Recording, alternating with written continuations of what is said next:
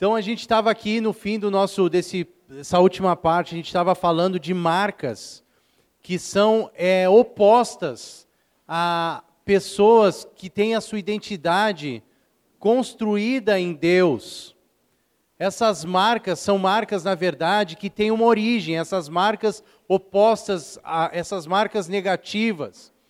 A falta da palavra de Deus, a falta da dependência, da oração, a falta da sujeição ao corpo de Cristo, é, implicando em sujeição às autoridades e sujeição uns aos outros. Irmãos, então, para fechar esse ponto da autoridade, autoridade é sinônimo de unção. Autoridade é o instrumento de Deus para que a unção se derrame sobre o seu povo. Como é bom e agradável viverem unidos os irmãos, é como um óleo precioso que desce da barba, da cabeça de Arão e desce. Deus está mostrando para a igreja que tem uma ordem que vem do céu, que desce sobre a cabeça, que se derrama sobre a barba, e diz assim o texto: ali derrama o Senhor a sua bênção, autoridade. Pode me dar mais retorno aqui, por gentileza, Renan e Samuel. A autoridade é bênção. A autoridade não é um estorvo na nossa vida. Irmãos, quem pensa que a autoridade é estorvo é Lúcifer, Satanás. Satanás é rebelde. Satanás é o pai da rebelião. Satanás é o pai da anarquia.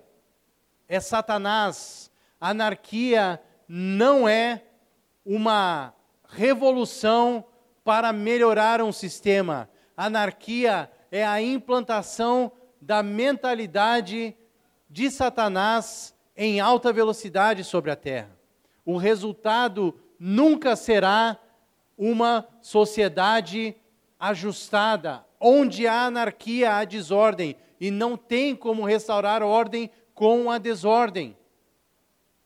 Samuel Farias me contou uma vez de um de um amigo, um amigo não, um conhecido lá da cidade dele, que o cara era tão rebelde, tão rebelde, que colocou o nome do filho de Anarco. Professor universitário, se não me engano. O pai. É uma maneira de pensar demoníaca que constrói nas pessoas a ideia de que o pensamento delas é superior e que através desse pensamento superior elas podem estabelecer algo revolucionário para o bem da sociedade, mas que na verdade nada mais é do que ser um fantoche de Satanás para estabelecer a sua mentalidade. Nós não temos, o povo de Deus não tem e não pode ter uma outra ideologia que não seja esta: seja feita a tua vontade aqui na terra como no céu. Essa é a ideologia do povo de Deus. Nós somos celestiais, nós somos nascidos do céu. A Bíblia diz em Efésios que nós já estamos assentados com Cristo nas regiões celestiais. Você não vê, mas isso é um fato espiritual. É por isso que você tem acesso ao céu. É por isso que você tem acesso à presença de Deus. É por isso que, inclusive, você pode trazer os recursos do céu aqui para a terra. Milagres, por exemplo. Porque você é celestial. Só a igreja tem esse poder de fazer, ninguém mais o poder de realizar milagres em nome de Jesus. Jesus nos respaldou. Eu vou Marcos 16, e esses sinais vão acompanhar os que creem. Em meu nome vão expelir demônios, em meu nome vão fazer muitos milagres, em meu nome vão curar enfermos. Nós temos um selo sobre nós, nós temos uma autoridade sobre nós, nós temos um respaldo sobre nós para manifestar o reino dos céus aqui na terra. O Isaac vai falar um pouco disso, né, Isaac? Sobre o céu na terra sobre a vida de Deus se manifestando aqui na terra. Esse palavra que Deus colocou no coração dele, o título é de dentro para fora. Existe, Jesus fala isso em João 7, quem crer em mim, como diz as, das escrituras, do seu interior fluirão rios de água viva. Ora, queridos, rio flui para fora. Então significa que nós temos algo dentro de nós que se derrama e alcança a sociedade. Então nós não podemos viver isso se nós não estamos alinhados com a maneira de pensar de Deus, se a nossa identidade não está em Deus. E aqui então eu dei alguns valores que são importantes, uma alta centralidade de Deus. Então eu quero deixar uma outra, um outro ponto aqui que é fundamental. É importante frisar, a Lu estava me lembrando. Existe uma estratégia que vem crescendo muito forte nessa geração, que é a promoção de bandeiras. Na verdade, não é de hoje. Como o feminismo, como o machismo, ele fica escondido, mas a própria questão do, a própria questão do, do preconceito racial. Veja bem, ninguém aqui cristão, em sua consciência, aprova. Você sabe que os maiores é, abolicionistas da história eram cristãos. Eles eram cristãos, pastores. Wesley foi um grande abolicionista. John Wesley foi um grande abolicionista. E eles pregavam contra é, a escravidão.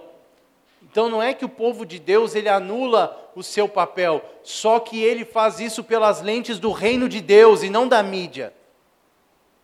E não um Instagram do artista tal ele traz a maneira de Deus de pensar, e ela nunca é com agressão, com justiça própria, com ofensa, com desprezo a, aos demais. O reino de Deus é um reino de amor. A nossa identidade está no amor de Deus, não na, re, na revolução, na rebelião, eu vi irmãos usando até a analogia de pegar o chicote de Jesus lá das mesas dos cambistas para dizer que era para sair dando chicotada nesses dias. Nós não sabemos de que espírito somos. Se Jesus quisesse revolucionar o mundo dessa forma que muitas vezes nós assimilamos, irmãos, em primeiro lugar, ele não teria morrido na cruz ele não teria morrido. Ele teria feito a revolução lá mesmo. Bora incendiar, bora ir até Roma, vamos fazer uma caravana. Bora, vamos primeiro vamos acabar com essa judaizada aqui que não me leva a sério. Depois vamos para Roma, vamos fazer, vamos. Ele ia fazer isso. Não vou morrer, vamos, vem comigo, vamos montar um Queriam fazer ele rei, não é? E ele fez o quê? Se retirou. Ele disse assim: "O meu reino não é deste mundo, é o reino dos céus. Nós somos do céu. Você e eu somos do céu, e as armas das nossas lutas, da nossa luta, não são armas carnais, são celestiais. Repete comigo, eu sou do céu. Agora repete com convicção, eu sou do céu. Eu sou celestial. E agora o, o primeiro, diga para o irmão do seu lado: Você é celestial, fala para ele. O Lorenzo ficou sem fala aqui sozinho. Você é celestial, Lorenzo. Coquetel molotov de celestial em ti. Tu é celestial.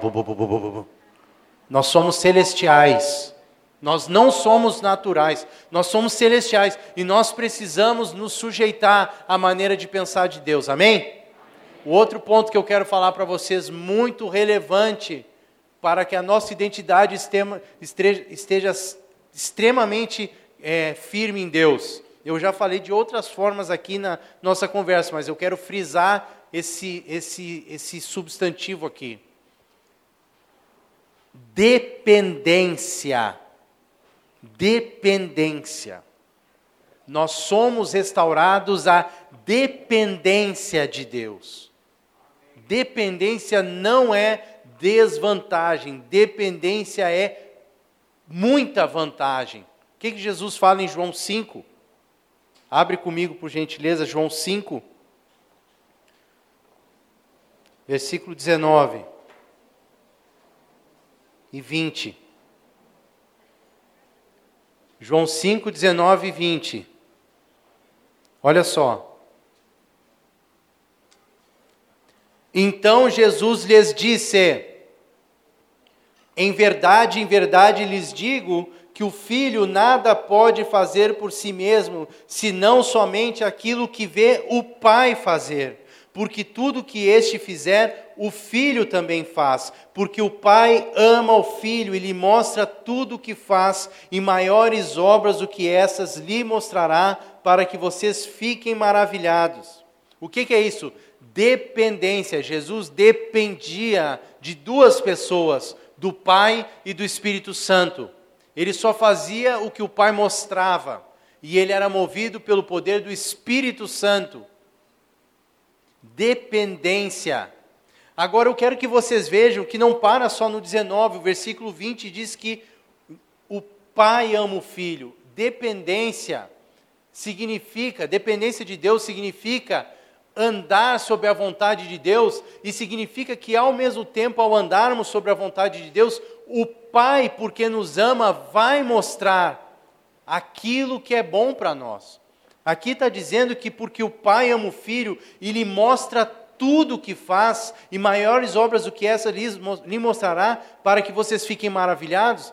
Jesus está nos ensinando um padrão que é para a nossa vida, não é só para dele. Jesus quer mostrar para nós que se nós dependermos de Deus e fizermos o que o Pai nos manda, o que o Pai nos orienta, o que o Pai determina, então o Pai vai mostrar obras maiores para nós, vai mostrar coisas do seu coração, vai nos revelar sua intimidade. O Pai não nos chama para sermos robôs da dependência. Nunca foi o propósito de Deus fazer de você e eu um robô, não foi com Adão, não, não é comigo e com você. Dependência de Deus significa um andar em comunhão em, entre duas pessoas em que um sabe tudo e o outro não sabe quase nada, mas o pouco que sabe, Deus partilha do muito dele para que nós experimentemos o prazer de construirmos o reino dele juntos. Isso é tremendo. Isso é incrível. Isso é incrível. Nós somos filhos. Veja bem, olha, olha como Deus faz. Deus cria o mundo, Deus estabelece o mundo, Deus faz em seis dias o mundo, no último dia coloca Adão no mundo. Quando ele coloca Adão no mundo, ele então ele diz: Olha, a terra eu estou dando para vocês. Sujeitem ela, dominem ela. Diz que Deus mandava os animais para que o homem desse nome. Então, isso é caminhar junto, isso é dependência. A provisão de Deus existe, a direção de Deus existe, existe uma linha direcional, mas uma coparticipação na qual Ele nos dá autonomia. Então, essa autonomia, é, Deus, com a vinda de Jesus, quer resgatar nos filhos de Deus. E Ele nos dá o privilégio de pensar, de falar, de raciocinar, de ponderar com Ele, de abrir o nosso coração para Ele. Converso com muitas pessoas que se sentem frustradas porque têm alguns sonhos no coração que pensam ser incongruentes com o propósito de Deus. Nós, às vezes, criamos alguns sofismas na nossa cabeça que nunca vieram de Deus. Então, às vezes a pessoa tem uma carga, ela tem um dom, ela tem um talento e ela quer usar aquilo, ela tem um desejo de usar e ela pensa que aquilo fere Deus. E isso, na verdade, é um sofisma, porque na verdade foi Deus que colocou aquele dom naquela pessoa. E às vezes a pessoa tem um dom de gestão, alguma coisa específica de, de condução de negócios, de coisas e e de repente aquela pessoa pensa: não, mas isso está em desacordo com o propósito de Deus. É, eu estou pegando um exemplo aqui, mas vocês estão entendendo o que eu quero dizer ou não?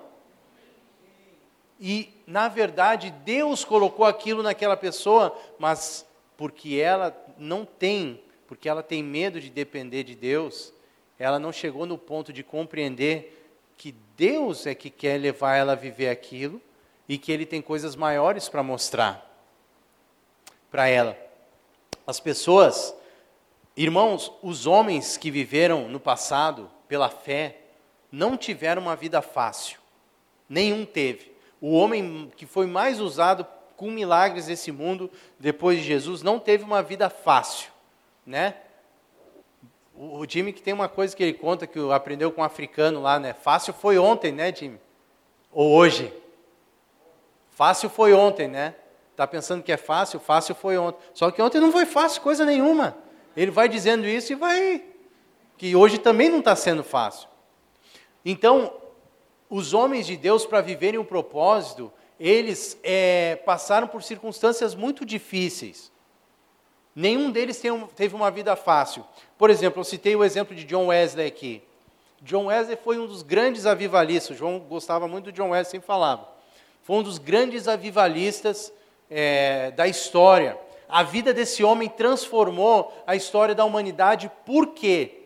Porque quando Deus levantou John Wesley, havia duas grandes superpotências no mundo, nas quais uma era a Inglaterra, de onde ele é oriundo, e a outra era a França. Na França, nesse momento, o iluminismo estava entrando com força. E o iluminismo tem como uma das suas máximas a descentralização, ou, se possível dizer, a, a separação ou a exclusão de Deus. O iluminismo é a pregação da centralidade do homem ao seu máximo.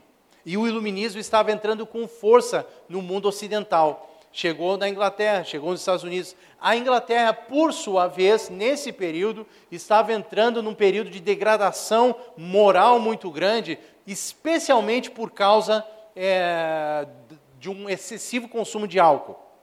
E esse era o quadro da Inglaterra. De repente, se levanta, Deus levanta esse homem, que é um homem que nasceu na igreja, mas que tinha uma fome de Deus muito grande. E ele voltou dos Estados Unidos muito frustrado, porque ele foi lá da Inglaterra para os Estados Unidos para fazer uma missão.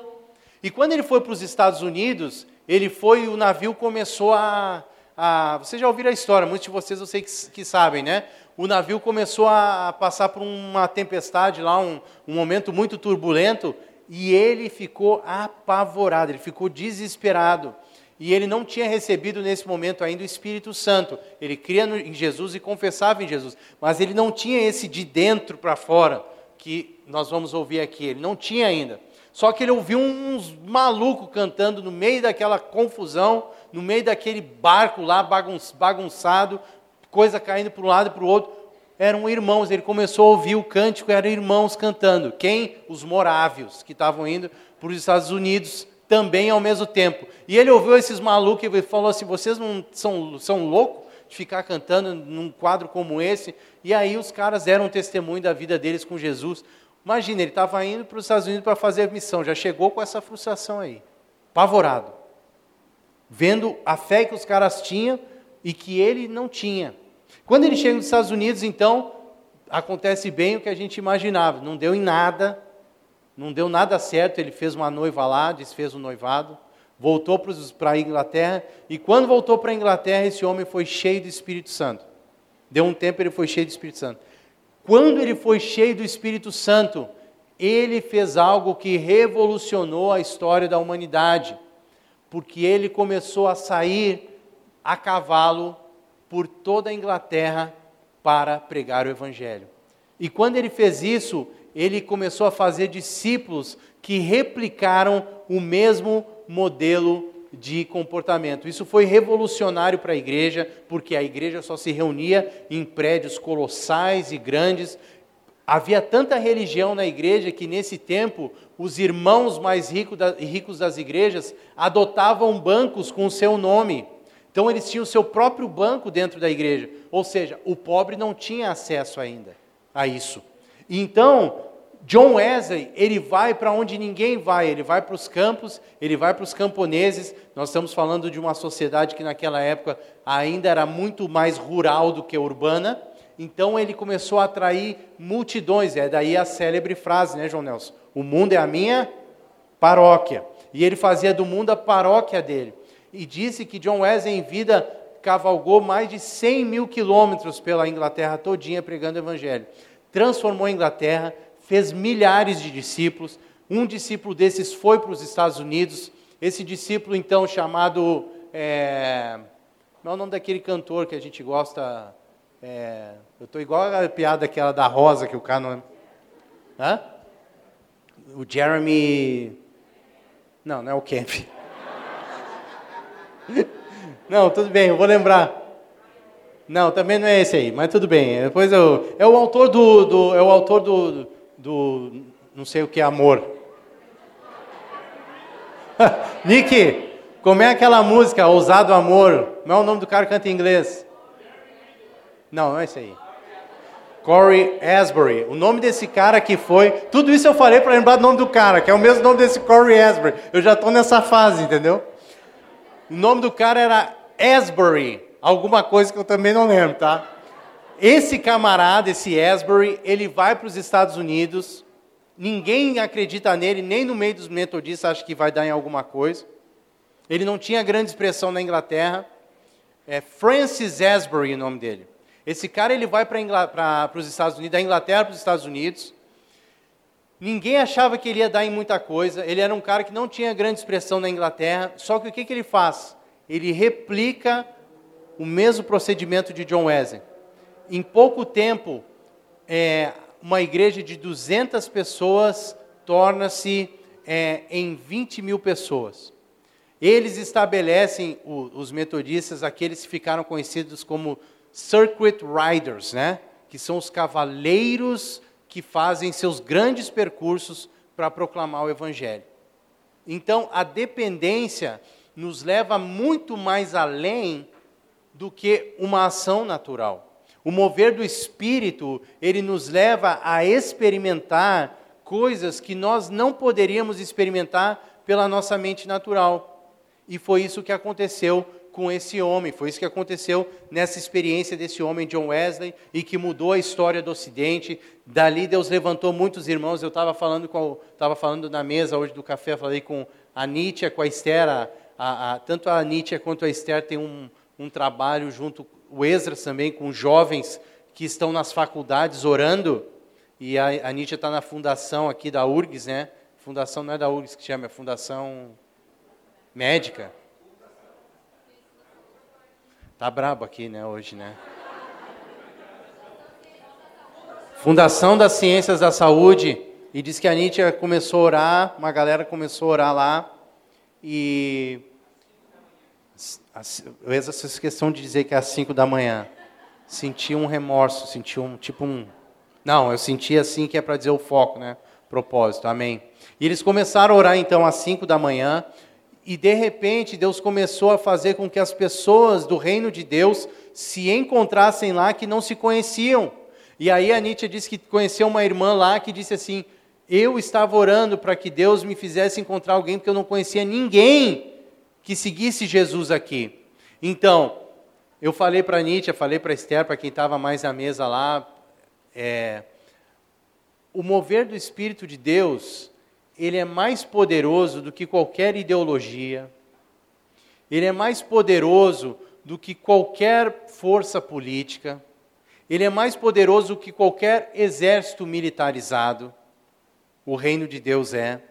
Se nós resgatarmos no povo de Deus, na nossa vida e no povo de Deus, a dependência do Espírito de Deus, amigos, que geração se nós levarmos a sério que o Senhor fala, que o Senhor guia, que o Senhor ensina, que o Senhor lidera, que o Senhor se move, que o Senhor manifesta poder e que se eu simplesmente me render, eu propicio tudo isso, queridos, a glória vem.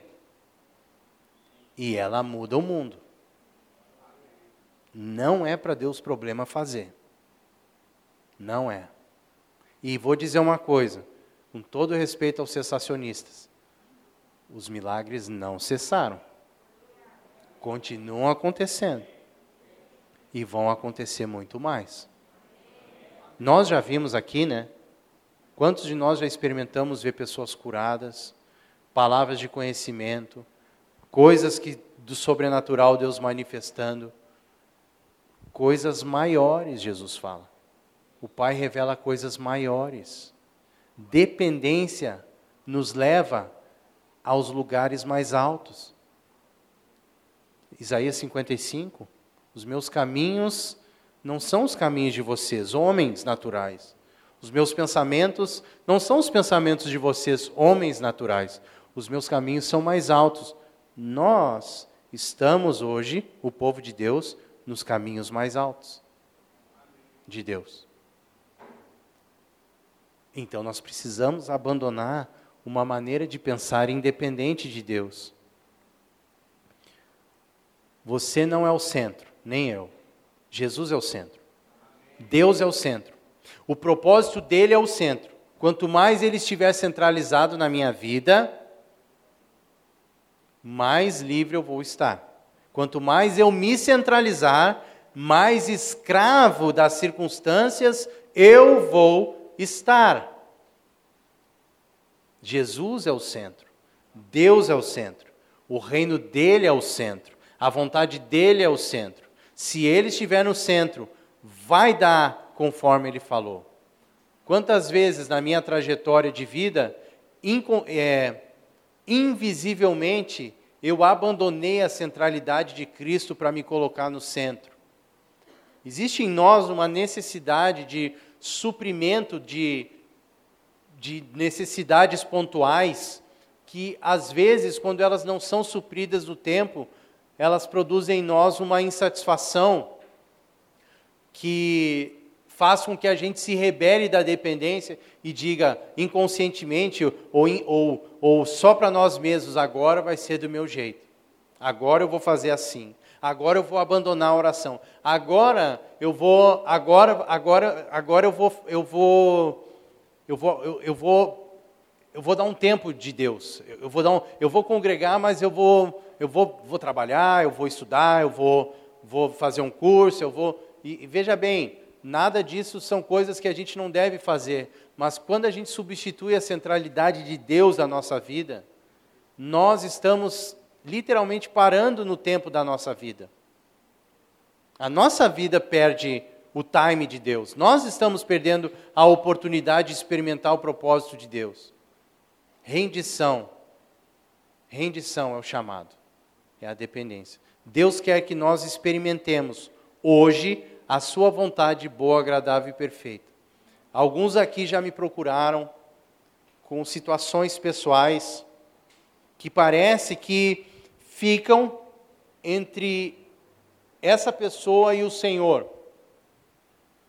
O Senhor quer, nesses dias, resgatar a centralidade dele na nossa vida. Ele primeiro. Ele primeiro.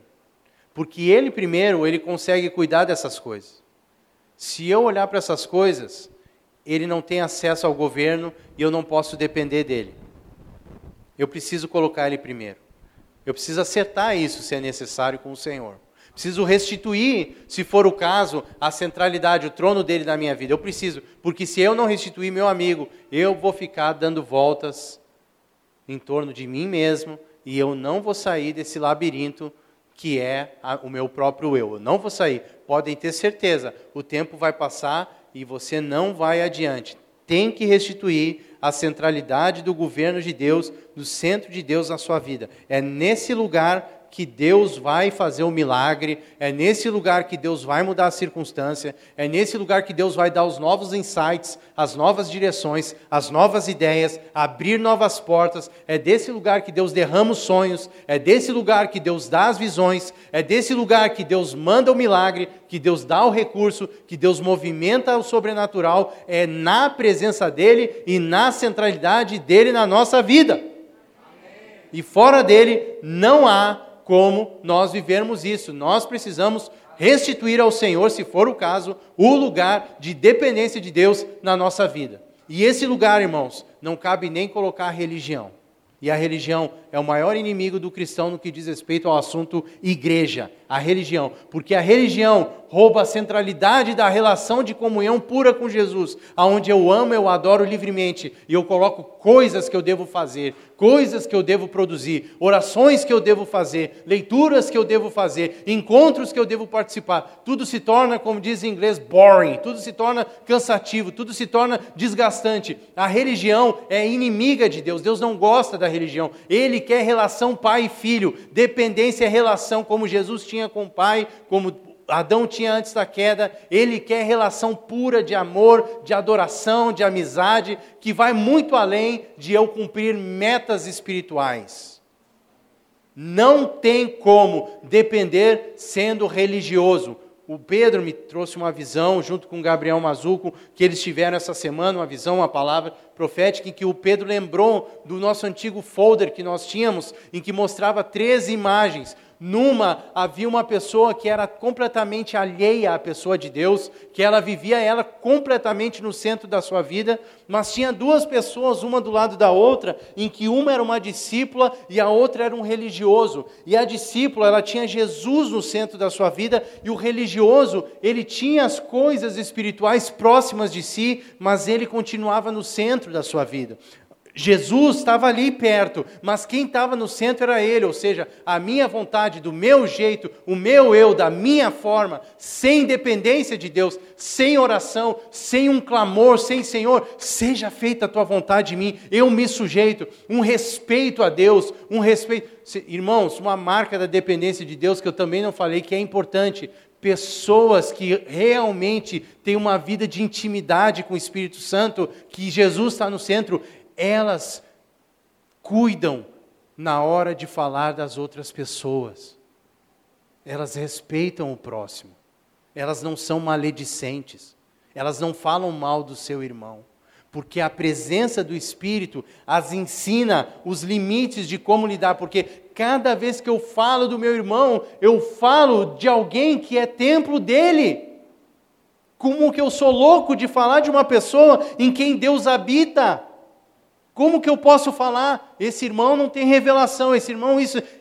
Eu começo a temer, eu começo a falar de uma outra forma, respeitosamente. Eu começo a, a honrar ao invés de desonrar. Eu começo a promover ao invés de, de remover ele. Eu começo a construir ao invés de destruir. Eu começo a edificar, como Paulo diz que a autoridade dele foi para edificação e não para destruição porque ele tinha temor de Deus, porque essa relação de dependência, ela nos leva ao temor de não sair dos limites que são dele, bons para a edificação do povo dele.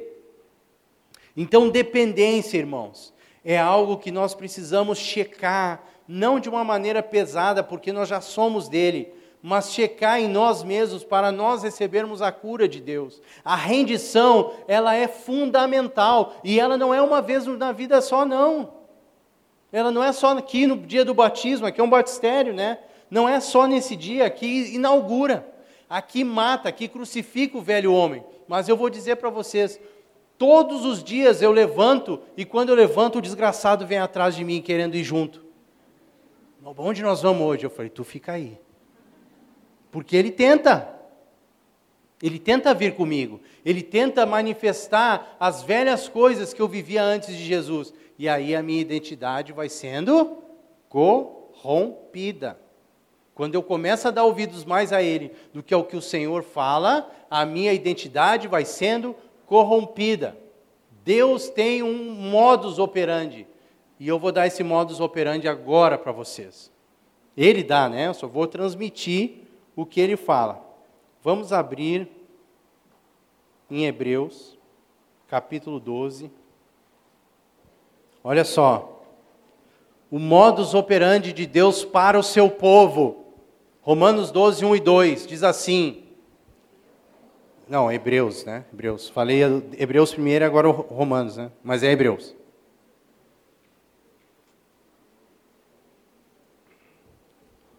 Portanto, também nós, visto que, visto que temos a nos rodear-nos de tão grandes nuvens de testemunhas,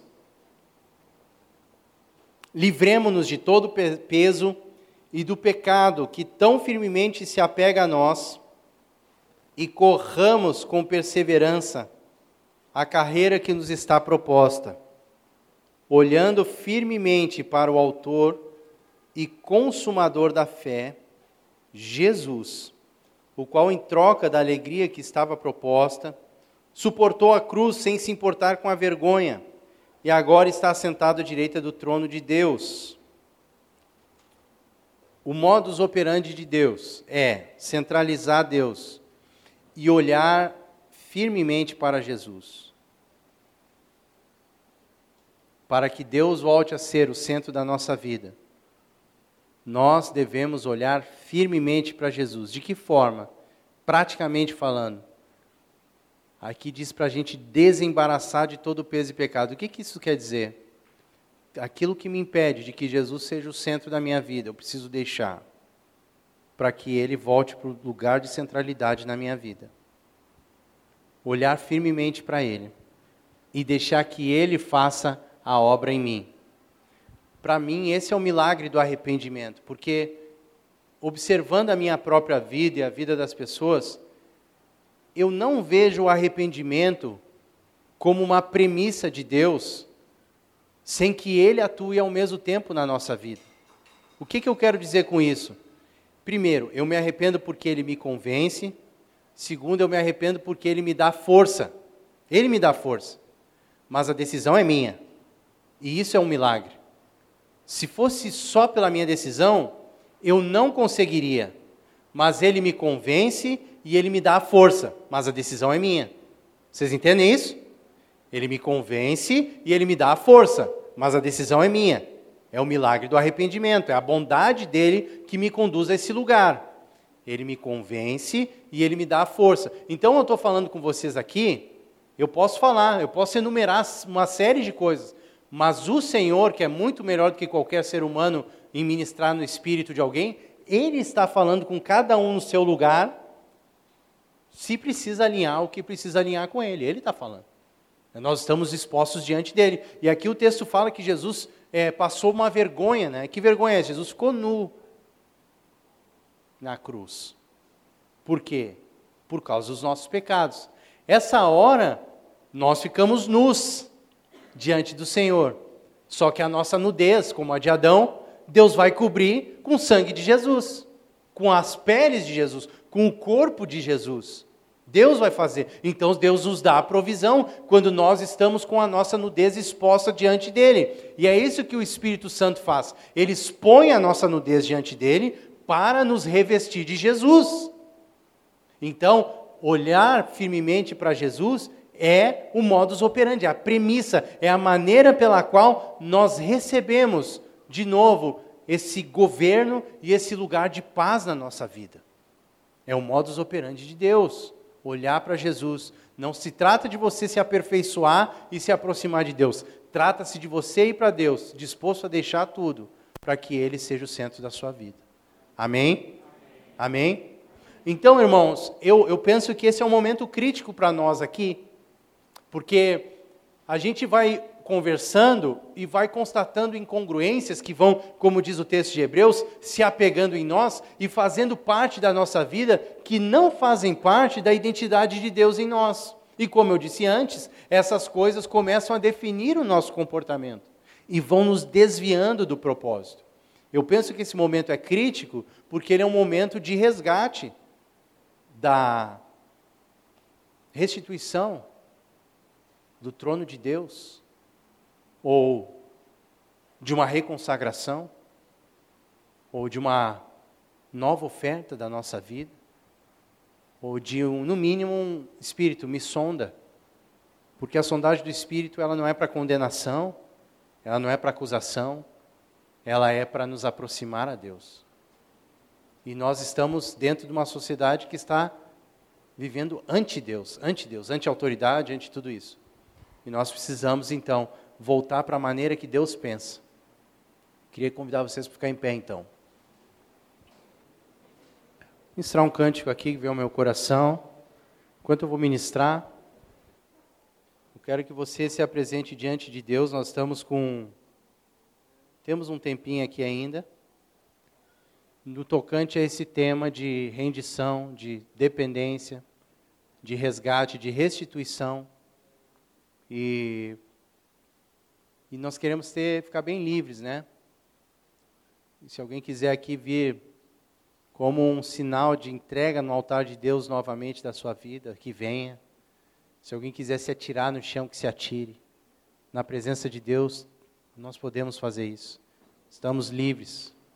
Se alguém quiser oração de alguém, se alguém quiser abrir o coração, mas só não saia daqui não saia daqui sem ter uma conversa boa com o Senhor, pessoal.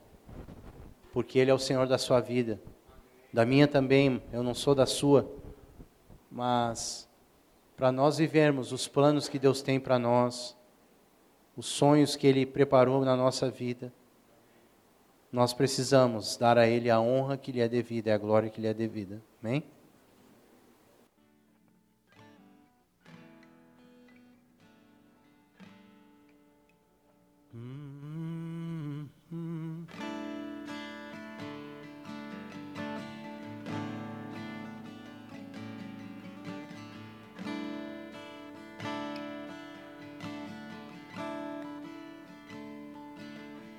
Os santos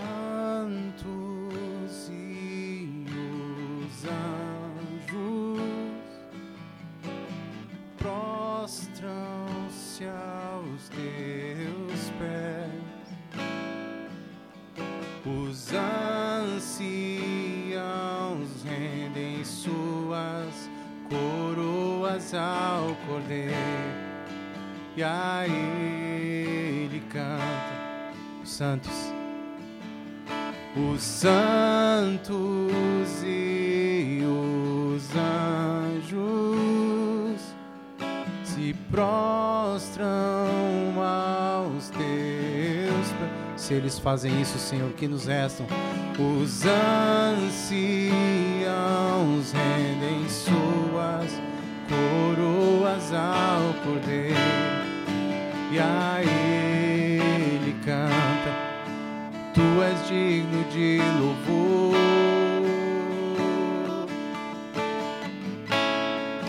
Tu és digno de louvor.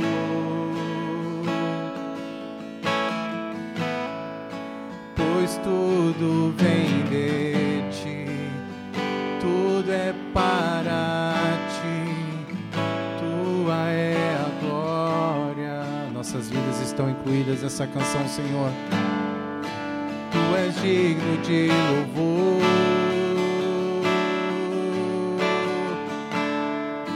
Tu és digno de louvor.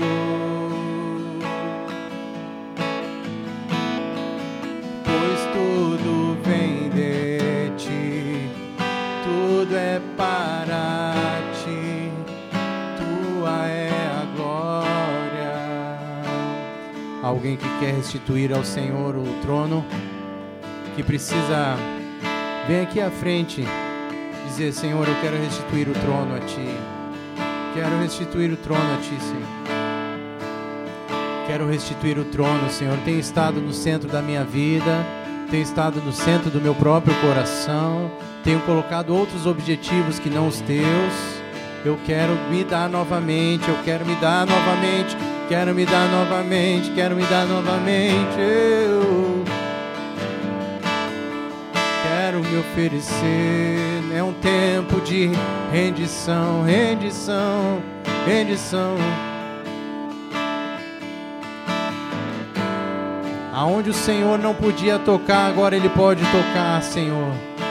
Aonde o Senhor não podia tocar, Ele pode tocar na minha vida, Senhor. Aonde o Senhor não podia tocar, o Senhor pode tocar, Senhor. O Senhor pode tocar, o Senhor pode tocar, o Senhor pode tocar, o Senhor pode tocar. Senhor pode. Pode tocar, pode tocar, pode tocar, pode tocar, pode tocar. Ninguém pode servir a dois senhores, porque o há de aborrecer-se de um e se devotar a outro. Ninguém pode servir dois senhores. Um mata, rouba e destrói, o outro veio para dar vida, vida abundante.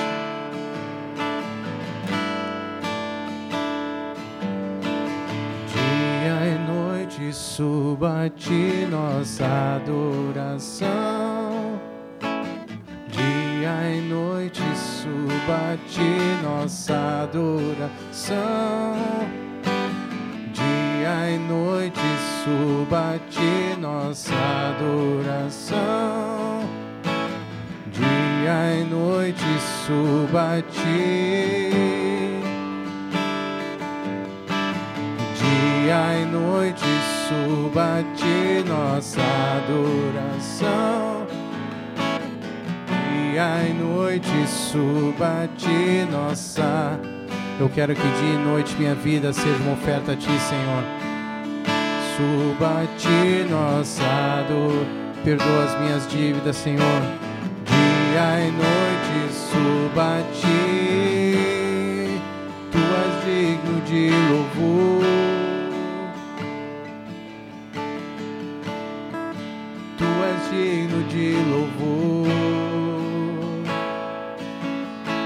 Teu rio, Senhor, teu rio, pois tudo vem de ti, tudo é para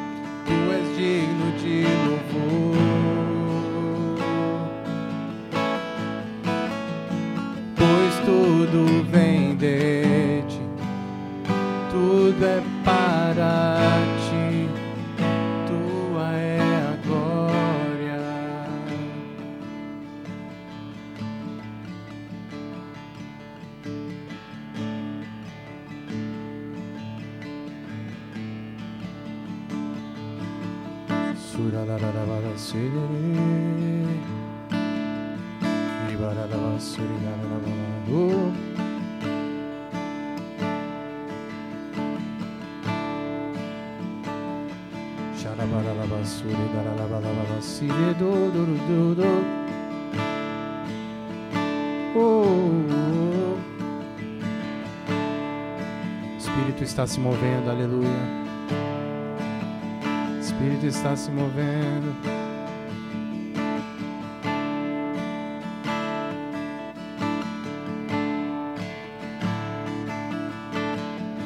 Há irmãos recebendo poder sobre as suas mãos para orarem, para abençoarem. Sharadararadararadase.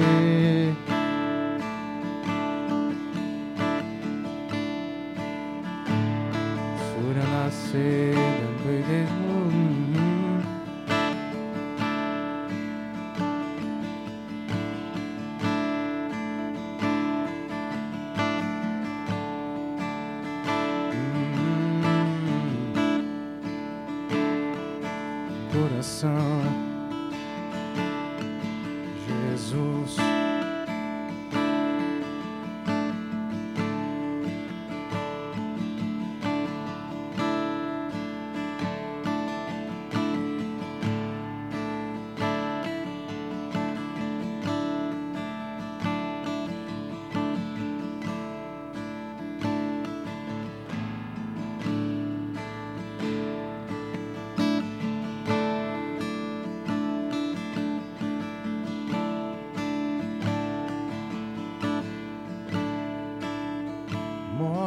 Morte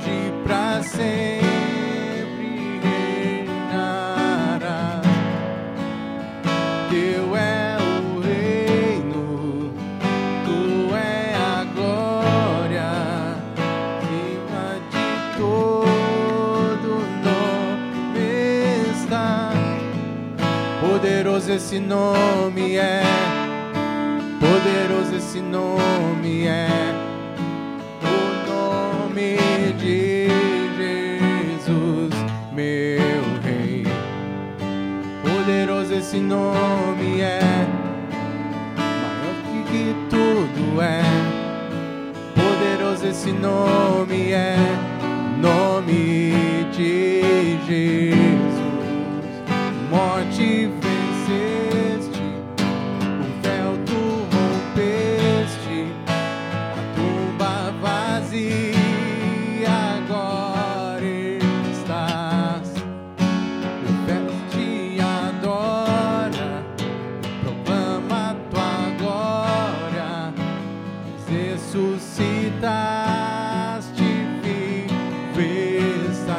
Jesus.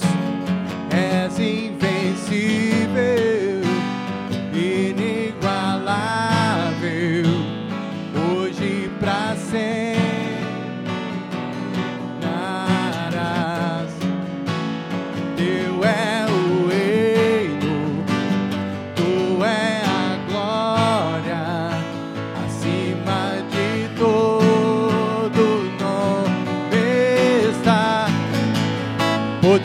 esse nome é, poderoso esse nome é, o nome de Jesus, meu Rei.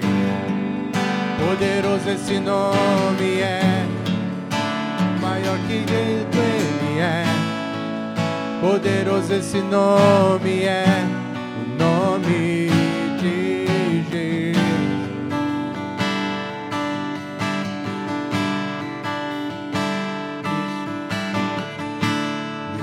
No início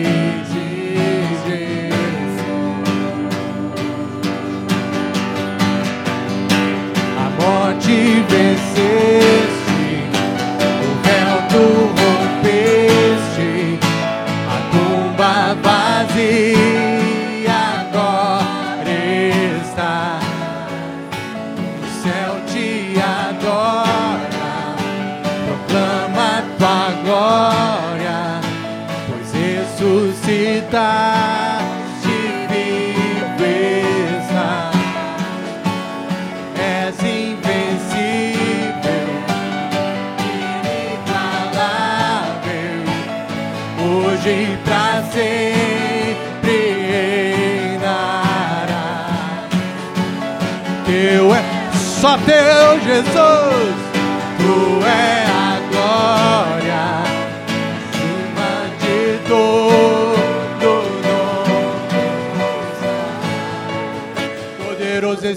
nome é, poderoso esse nome é, o nome de Jesus, meu Rei.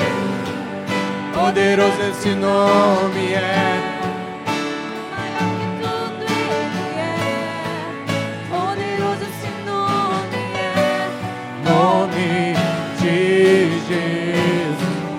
Ó quão lindo esse nome é. Ó quão lindo esse nome, quão lindo é o teu nome, Jesus.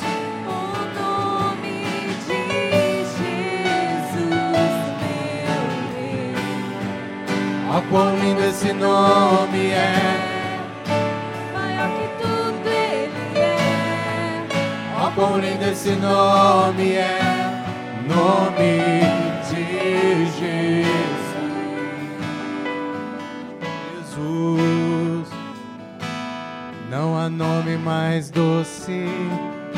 Te enamora dele.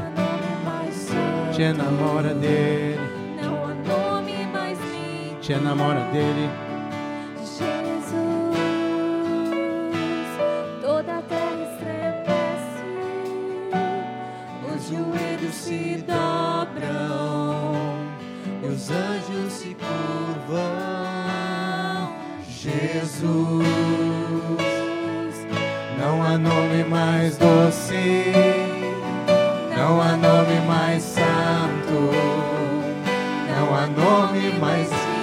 Namora dele, te leva, deixa ele te levar, deixa o Espírito fluir.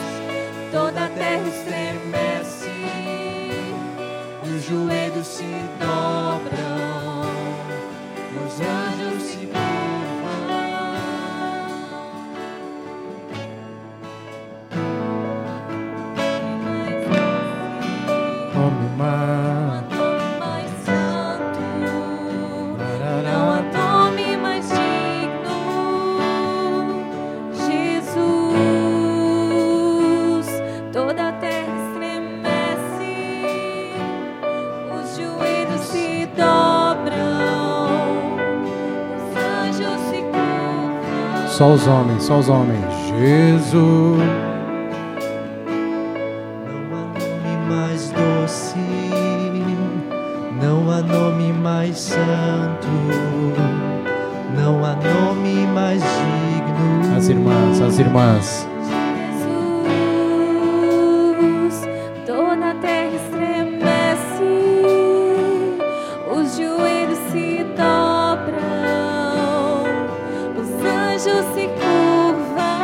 Mais uma vez todos. Jesus. Não há nome mais doce. Não há nome. Não há nome mais santo, Não há nome mais. não há nome mais digno. nome. Jesus, Toda a terra estremece. Os joelhos se dobram. Se. Lá, lá. Novo tempo.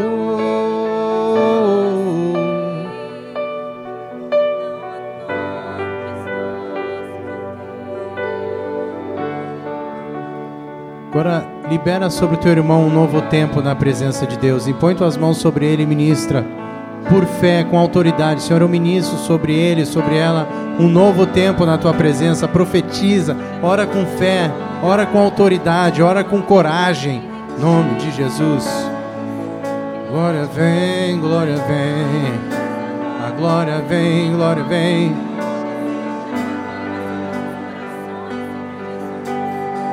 O amor de Jesus quebra cadeias.